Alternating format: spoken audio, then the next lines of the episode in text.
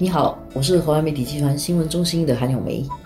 你好，我是华为媒体集团新闻中心的黄义婷。今天我们来谈谈年长新加坡人的退休开销的问题。这个比较特别了，这个是我们的同事独家发掘到的新闻呢。其实就是从统计局的报告。其实统计局一般的报告其实也没有这么特殊的情况啦。他这次其实是不久前发布的报告里面，其实有花了一些篇幅去锁定在年满六十五岁无业的这一群年长居民家庭的整个收支的情况。我们发觉四房室以下的，就是住在一房几两。两房、三房还有四房室的退休的居民，整户人家都退休的，他的平均家庭收入就是最高只才一千六百六十四元，就是四房室的平均收入才一千六百六十四，嗯，然后三房室的是一千三百八十七，两房室和一房室的是九百七十八，但是全国的这个同样的年龄的那个每月平均开支啊是一千九百六十六，所以也就是说，其实入不敷出啊。对，对这些四房室以下的很多的居民来讲。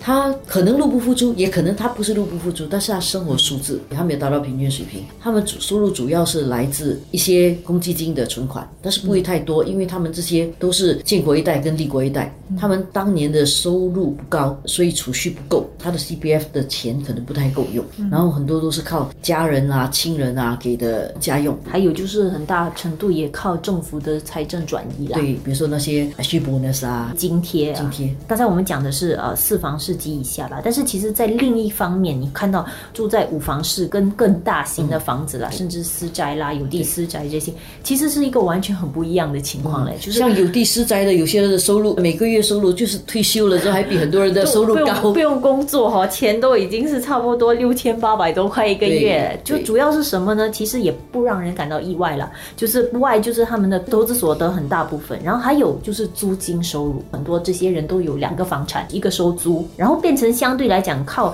孩子啊、亲友的那些什么家用，其实占比就比较小了。这些就不用靠孩子，对对对，自己养自己。这些孩子可以不用养家，就可以感觉到，其实在这个年长这一群的情况里，当然也有他的贫富悬殊的一个问题的所在了。嗯，像住有地私宅的人呢，我们可以想象啦，他通常不止一间房子，所以他的那个租金收入哈，一个月按照平均来讲，他都是一千三百、一千四百左右。然后他的那个投资收入就更高了，投资所得可能。一个月可以去到三四千块钱，因为他们大概有很多股票啦，各方面那种投资啊，然后住有地住宅的可能受教育程度也比较高，或者是家里之前也是一些富婴啊什么的，比较有底，本来就有比较有资源去做各种投资了。对，所以这里面我们看到的一个问题是什么？年纪大了之后，一方面是可能延迟退休年龄可以帮他们度过一些不用这样早没有积极的收入，要靠那个吃老本来过活，这是一个办法。但是延长退休年龄有一个问题。因为如果你是用脑力工作的话呢，你延长退休年龄没有这么辛苦。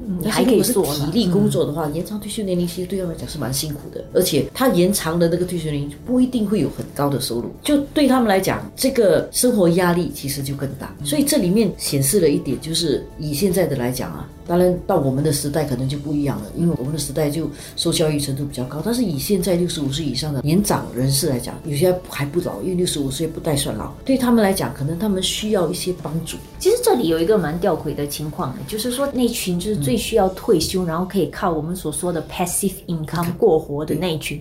反而是相对最没有本钱这么做的，其实他们的投资所得其实很少，有些甚至没有什么投资。对啊，一方是两方是根本没有租金收入跟投资所得的。对，根本是零的，所以可以想象，就是说，可能他们的问题也在于说，在工作的那些年里面，可能经济也没有特别富裕，对，所以变成没有额外的钱可以做这样的投资。这样来看的话，变成公积金是他们最重要的，其实一个所谓的有投资有回报的。但是如果他的工作又收入没有这么高，他的公积金也少。所以现在我们又讲到另外一个问题，也就在于说，如果他要确保他的公积金晚年的时候他的赔付额可以高一点的话，就是他可能在用公积金方面要更谨慎，不可能过。多的去付房贷，对，不要去买太大的自己应付不来的房子，这是一个。然后第二，其实我觉得这个社会里面不管怎么讲，它都是有一群人需要帮助，所以我们要看，我们也不能够说凡是年长人士我们都要帮他，需要分层啊，尤其是越来越会如此啦，因为可以看得出那些本来就懂得一些投资观念的，或者他积蓄不错的，他本来就有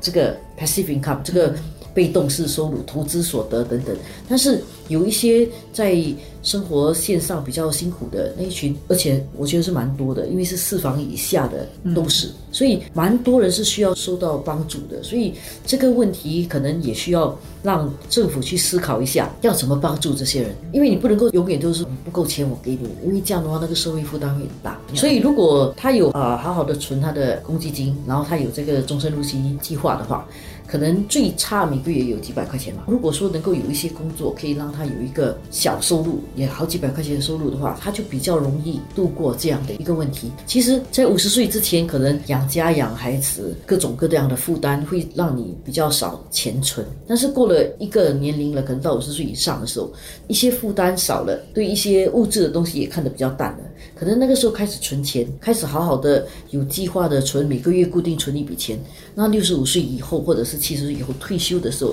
其实还会有一笔比较。不错的收入，就好像我们访的一个财务规划师，其实他就有提到说，这个退休规划其实好像管理慢性病啊。对，所以他的做法就是，你等到太迟才忽然间发现为什么没有早点做什么，这个就后悔莫及真的是来不及的。所以你其实就是要从一开始就很积极的一直在预防。所以我觉得这个报道其实对于就是现在年轻的人，就六十五岁之前的这些人，其实都有一些警惕的作用啊，就是。在你现在还可以做一点改变的时候，为自己累积足够的退休呃老本的时候，其实现在就真的是需要开始了。第一是对少过六十五岁的要开始存钱，然后超过六十五岁的呢，大概知道一下自己的那个情况。有些可能社会上还是需要帮助那些低收入的，比较不能够过关的，还是需要帮助的。所以其实看得出，就是政府的那个财政的转移方面，其实这些年来其实都是一个比较呃累进式，倾向于贫困的人会得到更多的。多的帮助。